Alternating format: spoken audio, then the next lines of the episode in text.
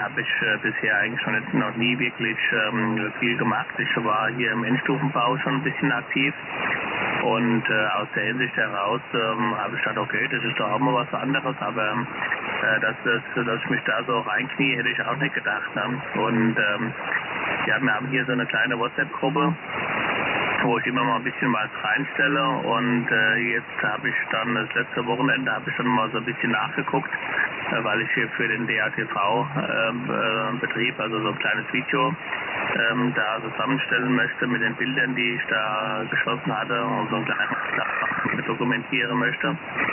Und äh. Ne? Also ich habe gewusst, ich habe viel gepostet in die Gruppe, so also an Bilder und so weiter, ja, und habe da meinen Weg dann ähm, durchgezogen. Ähm, ja, und mich da ein bisschen von Corona abgelenkt. Das war mit Sicherheit auch nochmal ein bisschen Treiber.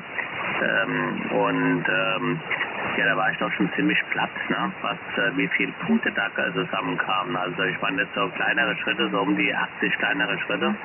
Das ist natürlich schon äh, relativ viel. Ne? Also wenn du dann überlegst, was ich, du baust hier ähm, die Satellitenschüssel auf, dann machst du hier äh, das LMB, was du dann ein bisschen modifizierst, dass du ähm, Referenzsignal reinbekommst.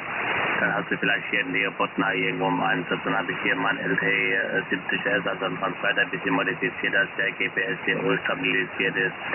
Ich habe hier ein thermisches ähm, äh, Wattmeter in, in Verwendung äh, gebracht. Ich habe hier den Amsa-Transporter äh, aufgebaut. Ich habe den E-Tuner hier für DATV in den Einsatz äh, gebracht, habe dann ein Display nachgeschaltet, wo der Support gemeint hat, es wird nicht funktionieren. Äh, habe Ensto hier von SG Labs ähm, ähm, in den Einsatz gebracht. Ähm, habe